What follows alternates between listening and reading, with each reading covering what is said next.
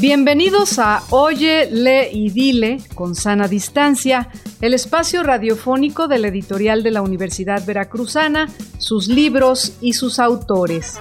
Literatura, ciencia, tecnología y arte. Todo el pensamiento y conocimiento universitario cabe en un libro.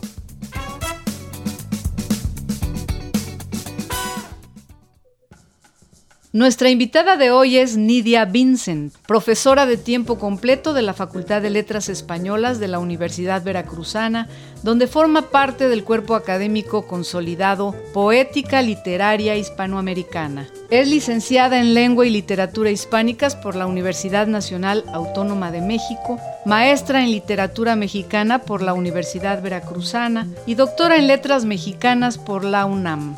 Coordina talleres de fomento a la lectura para adultos desde 1995 y es directora de múltiples montajes teatrales con grupos estudiantiles. ¿Quiere conocer a un escritor ucraniano de quien no tiene traducciones al español? ¿Tener referencias de la epidemia de influenza de 1918 y algunas similitudes con la de COVID-19? Acercarse al pensamiento de Eduardo Matos Moctezuma o al de Alberto Chimal a través de sendas entrevistas o conocer cómo un haiku puede convertirse en un arte visual, entonces la palabra y el hombre es la opción. En su número 53, correspondiente a julio-septiembre 2020, nos ofrece una cita con la literatura, los temas sociales, el arte y la cultura. Para conocer sobre el contenido de la revista emblemática de la Universidad Veracruzana, platicaremos con la maestra Nidia Vincent, quien escribió el editorial del presente número. Eh, ¿Cómo están? Nos da mucho gusto estar de nueva cuenta aquí a través de Radio Universidad Veracruzana en otro programa de Hoy el Dile con sana distancia. También estamos en Spotify y saludamos con mucho gusto a Alma Espinosa. Alma, ¿cómo te va? Hola, ¿qué tal, Germán? Pues como cada semana nos escuchamos por Radio Universidad Veracruzana y por Spotify.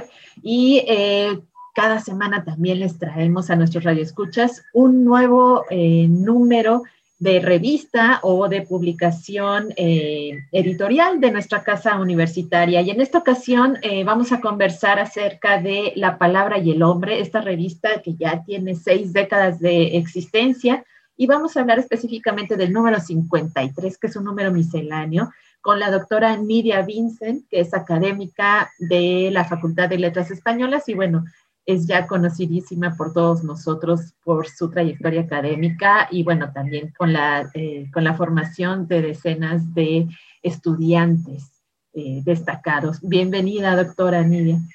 Hola, ¿qué tal? Mucho gusto. Muy, muy contenta de estar con ustedes y con pues con Germán que hace tantos años nos conocemos, Alma que los escucho por la radio, bueno, contentísima de estar aquí. Muy bien, es un gusto tenerte aquí, Nidia. Además, para hablar de literatura, pero de manera particular de la palabra y el hombre. Eh, pues platícanos sobre, sobre este número, de manera número. que es un número misceláneo, por cierto. Regularmente venía la palabra y el hombre siendo eh, monotemático, ¿no? Así y ahora nos presenta una miscelánea. Sí, de hecho los, monotemáticos tienen este, un tipo de recepción muy concreta y creo que eh, comentábamos cómo si tienen a veces mejor aceptación, ¿no? Porque eh, justamente cuando uno tiene algo de interés, pues lleva ese número. Y porque se ha trabajado en, monográficos, pues por ejemplo el de la Orquesta Sinfónica, ¿no? Que es pues realmente un rescate increíble, o el de China, muy que era propicio para la feria del libro que se canceló. Entonces sí hay un interés en hacer los, los monográficos, pero bueno, también eh, el misceláneo da muchas voces, permite muchas perspectivas, refresca y permite también eh, atender mm, a quienes también nos van enviando colaboraciones y, que no se les puede dar cabida en un número monográfico, ¿no? Entonces, creo que es una manera de ser este, muy democráticos y muy abiertos, este, y no solamente apegados a un programa estricto, sino justamente la apertura que hace mucha falta, ser flexibles y abiertos. Pues este, este número es un número eh, muy difícil de, de reseñar o de comentar con pocas palabras, porque eh, hay muchos temas distintos, autores, latitudes, este, lenguajes.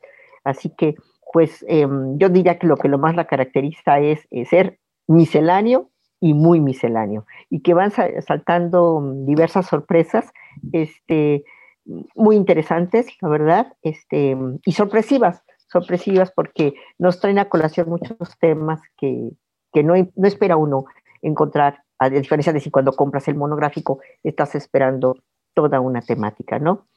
Entonces, este, bueno, pues yo empezaría diciendo que la palabra del hombre abre con un, un, artículo del que yo siento que estamos haciendo un aporte para habla hispana de la doctora Bárbara Estavica Pireca. Ella es este, una maestra de Polonia, eh, de la Universidad de, de mm, Poznan, y ha sido maestra invitada también en la Universidad Veracruzana. Ella ha sido traductora también del polaco al español y nos ofrece un artículo muy interesante de un escritor ucraniano que se llama Oleg Polyakov. Eh, este escritor no ha sido traducido al español todavía. Entonces estamos, digamos que una verdadera primicia. Eh, ha tenido muy buena recepción en, Polonia, en Europa. Eh, nos habla Bárbara Pireca de tres de sus novelas que han tenido muy buena, muy buena recepción. Este, em, y bueno, comento rápidamente para, para, que estemos atentos por si por ahí escuchamos que estas novelas llegan. Una se llama Esclavas y Amigos de Doña Becla, el otro es Crónicas de Troya en tinieblas y el último Carrusel de Hielo de 2020. Es un escritor, según comenta esta, doctora, que escribe ciencia ficción, thriller, prosa, fantasy, prosa, ¿no? Este, y, pero ella particularmente eh, dice que es una visión, una visión orírica y que es grotesca, carismática, eh, y, piensa que se puede establecer un diálogo, se pregunta cómo puede ser ese diálogo entre este escritor y este tipo de literatura con, la literatura latinoamericana. Entonces digamos que es como una, una provocación a querer leer si más adelante existe este, este autor traducido. Y el segundo artículo, ese sí es una traducción que se hace para la revista de un ensayo del propio Poliakov donde Poliakov eh, reflexiona sobre su narrativa, su creación, todo, pero particularmente sobre sus personajes literarios. A mí eh, personalmente me encanta cuando los escritores, em, como digamos, desnudan un poco su alma o lo que se dice ahora, muestran la cocina de la escritura y nos dice, por ejemplo, mis protagonistas no son seres vivos, más bien son sombras de otra tumba, una especie de fantasmas evocados de otro mundo. Entonces, eh, nos va permitiendo imaginar. Ahora, ¿qué ocurre? Al no conocer las novelas, pues es como solo oír hablar al escritor de sus personajes y te despierta mucha curiosidad, pues quiénes serán esos personajes, ¿no? A mí me, pareció muy interesante este, estos dos, eh, esta entrada de la revista tan eh, primicia para mm, habla hispana y conocer a este autor. perdón que te interrumpa, Nidia, me recuerda un poco a Sergio Pitol, que siempre nos ofrecía a los autores de, Europa del Este o de otras partes de Europa que no conocíamos y nos lo daba ah, con toda su generosidad a conocer, ¿no? De alguna manera es este estilo, ¿no? Eso es, este, un, de hecho te digo, la manera como lo adjetiva, ay, te deja mucha curiosidad y ojalá alguna editorial mexicana pues por ahí genere, eh, necesitamos un pitol eligiendo los libros que se traducirán en habla hispana, ¿no? Este, sí, sería estupendo eh, contar con él porque, bueno, dice ahí que es además la, mejor prosa ucraniana de las últimas décadas. Yo, yo confieso, yo no he leído ningún escritor de Ucrania. Entonces, pues sí, me despierta aún más curiosidad y ahora que hemos, tenemos ya, como sea, mucho más eh, contacto, ¿verdad? Eh, de todo, en todo el mundo, este, pues sería gratísimo contar con esto. Bueno, y luego siguiendo con esta, ya ve que, bueno, es la palabra y el hombre, la literatura, la creación tiene un peso muy fuerte.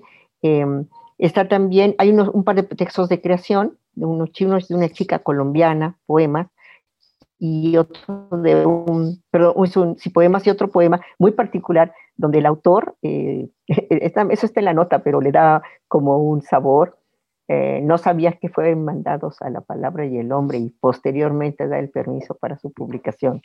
Entonces eso también es interesante.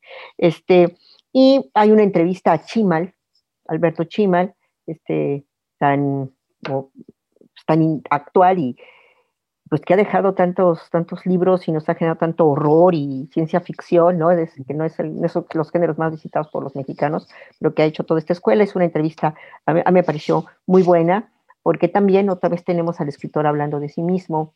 Em, aquí hablan de que lo que él hace es literatura de imaginación, o sea, eso es todo, ¿no? Hacer literatura de imaginación, pues es un, un mundo, este, y también sobre su su taller literario, un taller literario, un taller de creación que tiene en Internet. Entonces, permite conocer al personaje, eh, sus, sus, temáticas y sobre todo su proceso creativo, su desarrollo. Es, es una muy buena entrevista. Esta la realiza un exalumno de la Facultad de Letras, que es eh, Becerril, y está, está muy bien. La, entrevista fluye como, si estuviera uno en una conversación muy, muy agradable. ¿no?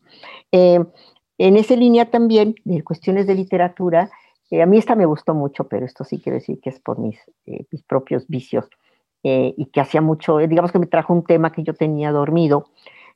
habla sobre el apoyo financiero de una revista, la revista Rueca. La revista Rueca, pues yo creo que en realidad está olvidada. Mm, hay muy poco comentario, digo yo ya, la, ni me acordaba que existía, que es una, una revista interesantísima de 1941 al 52 y que fue eh, completamente hecha por mujeres. Eh, justamente ahorita que estamos en estos tiempos de la equidad de género y toda esta, batalla feminista, ¿no? Por, por reconocer el trabajo de las mujeres, eh, es muy, muy interesante que se esté publicando en La Palabra y el Hombre esto y ver cómo estas mujeres lograron hacer una revista, durar del 41 al 52, que no era nada fácil, no es fácil y no era fácil entonces. Y cómo se valieron para sacar esta revista de esta calidad y competir en un, en un mundo este, pues que fue tan varonil, ¿no? Sigue siéndolo, pero en los 40 pues lo podemos imaginar. Entonces es muy, muy pertinente y, es rescatar una tradición literaria en, México, que también es un ejemplo para, para los jóvenes que quieren hacer revistas. Me, me, gustó muchísimo esto y el gran problema de cómo financio una revista. Claro que ahorita contando con las revistas este, en línea, todo también eh, se ha hecho mucho más fácil, pero yo recomiendo mucho esta lectura. Digo, a mí me interesan las revistas literarias, hice un estudio sobre una revista literaria, por eso esta me, me gustó tanto leer esto. Y siguiendo con la línea de la, de la, literatura, un poquito para cerrar, pues también hay otro artículo de una exalumna de, de letras también, que es este, Juliana Rivera, y es muy interesante porque mm, habla de, autores de lo que llamamos autores de la frontera o autores del norte, ¿no? Eh, Rivera Garza, Crosswhite, em, este, este, escritor que acaba de publicar, perdón, aquí tengo unas notas, eh, buenísimo, eh, Yuri Herrera y J.R.M. Ávila, yo a él nunca lo he leído, nosotros sí, de hecho, de lo último que me entusiasmó mucho fue leer a Yuri Herrera, y haciendo una relación entre la cultura popular y la música eh, música popular, música del norte y, esta literatura. Entonces, está muy bien porque ponerla en lugar de este artículo académico que aleja al lector, hace ver cómo la literatura está viva, ¿no? Que eso es finalmente, la literatura es, la vida, ¿no? Y me, pareció muy, muy interesante también. Eh, pero ya para no seguir, bueno, hay muchísimo de lo que hablar, eh, una entrevista muy, muy buena a este, mm, porque tengo que estar viendo aquí mi revista, a Eduardo Matos Moctezuma, que es, pues, sabemos, una, una figura de, de la arqueología en México. También otro, dije que no quería hablar de todo, pero es imposible no tocar. Es que cada uno tiene lo suyo. Eh, Paola Beloni tiene un, un, texto que se llama Puertos Abiertos, Veracruz, México como modelo de democracia en el posfranquismo, que es muy, muy interesante artículo sobre eh, publicaciones que hablan de cuando llegan los españoles refugiados a México, a la República, y cómo, es cómo está México y qué es, qué, cómo es, por qué México será un ejemplo de democracia. Es muy interesante. Entonces rescata documentos, este, a mí también me, gusta mucho todo lo que tiene que ver con la Guerra Civil Española y, y este momento de la historia de México y la llegada de, pues, de tantas personas importantes, ¿no? al país. Muy recomendable el texto. Y me quiero detener en uno de que ahí sí me puse a tomar unas notas, que es este, uno relacionado con la pandemia. Porque eh, nuestro director, Mario Muñoz, siempre está buscando que, la revista tenga tanto este apertura a, que, a la literatura, a la tradición, a lo, importante y a los jóvenes, pero también buscar cuáles son estos temas de oportunidad, esta, esto que está pasando a nuestro alrededor, para hacer a la palabra siempre vigente, ¿no? entonces siempre tengo esta sección de sociedad de la que, pues como ven, hablo menos porque no es lo mío, pero hay un artículo relacionado con la pandemia, estoy ahorita aquí eh, acercándome con él en la revista, desde un momento, por favor. Eh, eh, y em, el artículo es de dos, dos, investigadores, Daniela Vejez y Silvia María Méndez Maín. Y es un estudio sobre la pandemia de influenza del 18, de 1918, la famosísima gripe española. Y entonces uno se preguntaría si hay paralelismos, ¿no? O sea, ¿cómo? Y, y dado que estamos ahorita, o sea, no tenemos la distancia necesaria para analizar la pandemia que estamos viviendo. Pero ahora sí, la mirada histórica, el tiempo, los documentos, la distancia, permite hablar de la pandemia del 18. Y entonces uno diría, bueno, ¿y qué paralelismos puede haber cuando ahora hay tanta tecnología, cuando ha habido tanto progreso, cuando incluso, bueno, estamos, la velocidad con la que nos transportamos de un continente a otro, que por supuesto no, no era el caso en la época de la pandemia. Y lo que hace el artículo es revisar la del 18 y ver que hay paralelismos. El título del artículo, que es sumamente claro y simbólico, es Los tres olvidos de 1918 y la pandemia por COVID-19. Y entonces, pues permite ver que hay contrastes. Yo quise simplemente, por curiosidad y para el día de hoy, revisar un poco unos números, eh, porque yo recuerdo que se hablaba de la pandemia del 18 como, bueno, ¿no? Pues aquí hay un dato que quiero comentar nada más para salir de la, por curiosidad de lo que vivimos.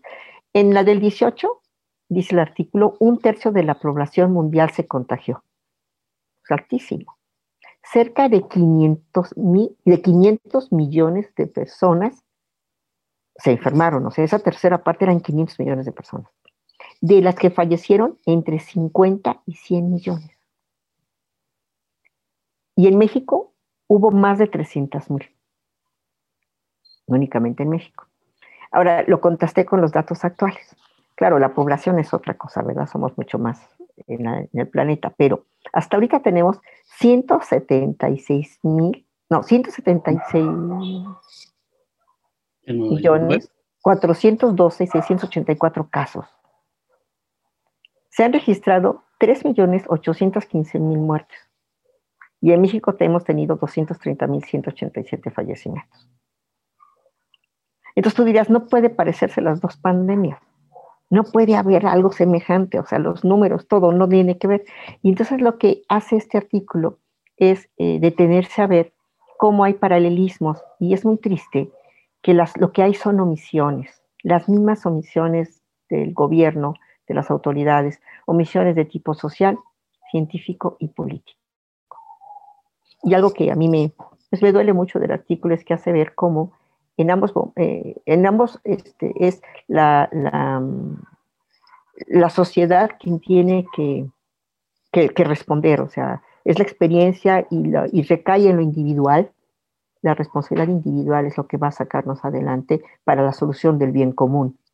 Pero también eh, en esto, que ha agravado el problema de esta pandemia, que por estos recortes económicos del mundo, en general, se le quitó eh, presupuesto a la salud pública de todos los países.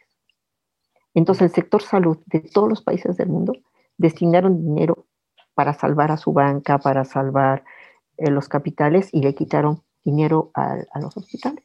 Entonces eso también explica la crisis sanitaria que tenemos tan, tan grave, además de haber respondido tarde y además de que no estábamos, que nunca pudimos haber imaginado lo que venía. Pero bueno, es un artículo interesante, muy actual y que vale la pena conocer, ¿no?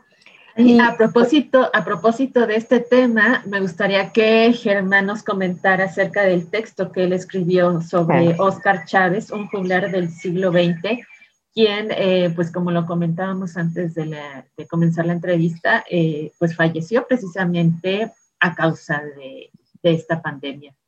Germán, si nos Entonces, ahora el entrevistado acaba de ser entrevistado.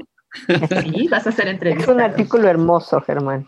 Es sobre, bueno, sobre Oscar Chávez, bueno, porque muchos vivimos esa época con Oscar Chávez, y más que ser un cantante normal o un cantante que podía encuadrarse como de protesta, a mí me pareció un personaje que, que estudiaba mucho la música mexicana desde el siglo XIX hasta el siglo XX, y se convirtió precisamente en un juglar, un juglar del siglo XX, que nos dio a conocer, tú te acordaste muy bien, Nidia, eh, los textos de los cantos del siglo XIX, incluso mucho más atrás, ¿no? los romances de, mucho más atrás, pasando por los corridos y pasando por, por sus parodias políticas que eran muy conocidas ya después en la década de los 70, los 80.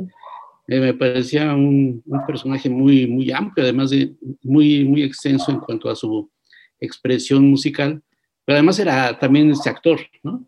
También sí, Caifán.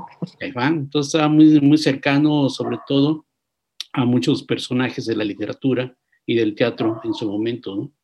Entonces, sí, yo creo, ya, ya era una persona también grande, Oscar Chávez, cuando fallece, pues desgraciadamente por COVID, pero pues sí es una pérdida como un personaje que, que investiga, presenta y actúa las, su trabajo me parecía muy completo. Oscar Chávez, que por cierto tuvimos la suerte de tenerlo en una filu, cerró una filu aquí Oscar Chávez. Ah, no recuerdo. Cuando estaba en la Casa del Lago, la filu, con su trío Los Morales, ¿no?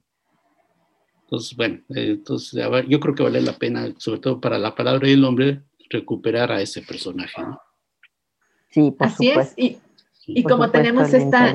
Oscar Así es, como tenemos esta expresión musical, también tenemos eh, arte, como cada número, la revista eh, La Palabra y el Nombre nos ofrece eh, haikus visuales, de, es un dossier de Ana Miriam Peláez, quien pues ofrece una, una, pintura. Y tenemos también el texto de se me fue el nombre de la, doctora, Beatriz, Sánchez. De la doctora Beatriz Sánchez. Así es. Así es.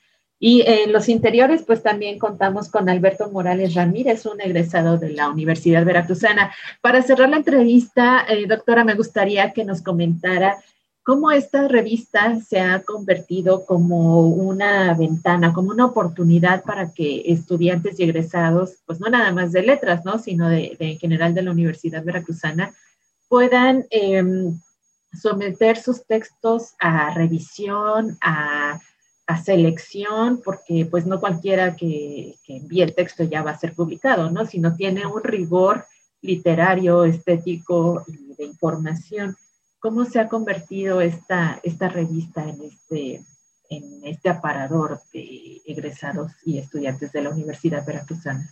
Sí, pues este, eh, yo veo, yo soy parte del comité editorial de artes. Eh, bueno, primeramente, muchos egresados de, la Facultad de Artes han podido eh, publicar aquí, si no el dossier, sí la parte gráfica de interiores, dándoseles así una primera o si no la primera estas, estos empujones para que estén en una revista como esta, siempre tratando de incluir a los, a los jóvenes de, también de, nuestra propia universidad, sin caer tampoco en algo donde solo nos retroalimentamos nosotros mismos, ¿no? Pero siempre abierto. Y de ahí eh, es muy, muy, muy claro que tenemos la participación de académicos de la propia universidad y de fuera, pero también se, eh, yo lo puedo decir como maestra de letras, estudiantes nuestros que ya han desarrollado esta capacidad del artículo, del ensayo y especialmente en la parte de la reseña. La reseña es una escuela de la escritura. Empezar a escribir reseña te enseña a escribir, pero además a tener la idea de, cómo ejercer la crítica, ser cuidadoso con tus juicios, darle valor a la palabra escrita. Eh, y relacionar tus conocimientos del aula que están ahí guardados con la experiencia del lector y de ahí querer transmitir a otro el gusto de que otros eh, compartan tu gusto por leer algo, yo creo que es un ingrediente importante que ahí la, la palabra ha jugado un papel esencial, además de quienes se han formado como editores, como correctores, en toda la parte de gestión cultural también, presentar, una, presentar la misma revista, invitar a los chicos de muchas facultades que han presentado la revista Yo creo que todo esto ha ayudado a, formar eh, en esta cuestión también de, pues de lo que es ser intelectual en el sentido de ejerzo mi intelecto, tengo voz y tomo responsabilidad por mi voz. En ese sentido creo que, juega ese papel. Pues muy bien, Nidia. Pues un gusto, como siempre, platicar contigo. Eh, Igualmente. literatura, pero de manera particular de la palabra y el hombre y toda su temática amplia, miscelánea que nos presenta en esta ocasión. Y siempre será un gusto eh, charlar contigo, ¿no? Alma, ¿dónde podemos conseguir la revista? La podemos eh, conseguir en librerías de Jalapa, en Rayuela y en Hiperión. Eh, también está eh, con envíos a todo el país. Pues es un gusto haber platicado con usted, doctora Nidia, y pues los invitamos a escucharnos la próxima semana en otra emisión de nuestro programa del editorial Óyele y Dile. Nos escuchamos por Radio B y por Spotify. hasta la próxima semana, Germán. Muy bien, pues muchas gracias. Hasta luego. El catálogo de libros de la editorial de la Universidad Veracruzana lo pueden consultar en la página electrónica libros.ub.mx.